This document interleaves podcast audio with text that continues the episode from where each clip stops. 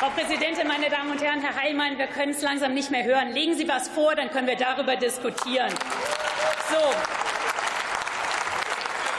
Nur mit Klimaschutz gelingt soziale Gerechtigkeit. Und die fossilen Heizungen sind und waren eine Kostenfalle. Und im letzten Jahr haben wir gemerkt, was das bedeutet. Deswegen ist das Gebäudeenergiegesetz ein wichtiger Beitrag für Energiesicherheit. Ich habe keine Lust, weiter in Zukunft Energiepreisbremsen und Ähnliches beschließen zu müssen, sondern ich möchte, dass die Menschen sicher und bezahlbare Wärme haben.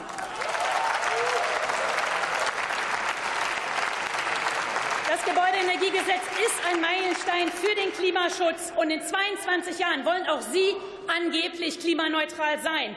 Aber das gelingt eben nur, wenn ab sofort jede neu eingebaute Heizung klimafreundlich ist. Entweder machen Sie da mit oder Sie nennen uns einen anderen Vorschlag. Aber den können Sie ja nicht mal vorlegen. 17 europäische Länder haben ähnliche Pläne oder es längst umgesetzt. Es gibt ähnliche Gesetze überall in Europa. Jetzt aber frage ich mich, wo war die Union in den letzten Jahren? Sie waren untätig. Sie haben fossile Heizungen weiter subventioniert bis zum Ende Ihrer Regierungszeit. Sie haben die Heizungskeller abhängig gemacht von russischen Erdgasimporten. Und Sie haben jahrelang, jahrelang ein Gebäudeenergiegesetz diskutiert und nicht auf die Reihe gekriegt. Sie haben die Verbraucherinnen nicht geschützt. Und jetzt sind Sie noch nicht mal bereit, die Verbraucherinnen jetzt vor Kosten zu schützen. Wir räumen auf Kollegin, hinter Ihrem Scherzhaufen mit sozialer Gerechtigkeit und Klimaschutz.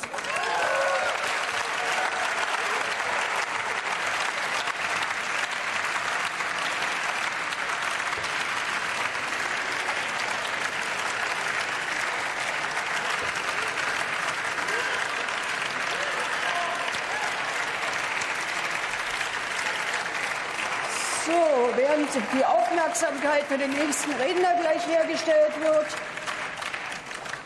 Ich wiederhole das noch mal. Wir sind ja inzwischen noch ein paar mehr hier im Rund. Ich werde mir die gesamte Debatte einschließlich der dazugehörigen Zwischenrufe sehr genau ansehen und gegebenenfalls zu gegebener Zeit auch darauf noch einmal zurückkommen.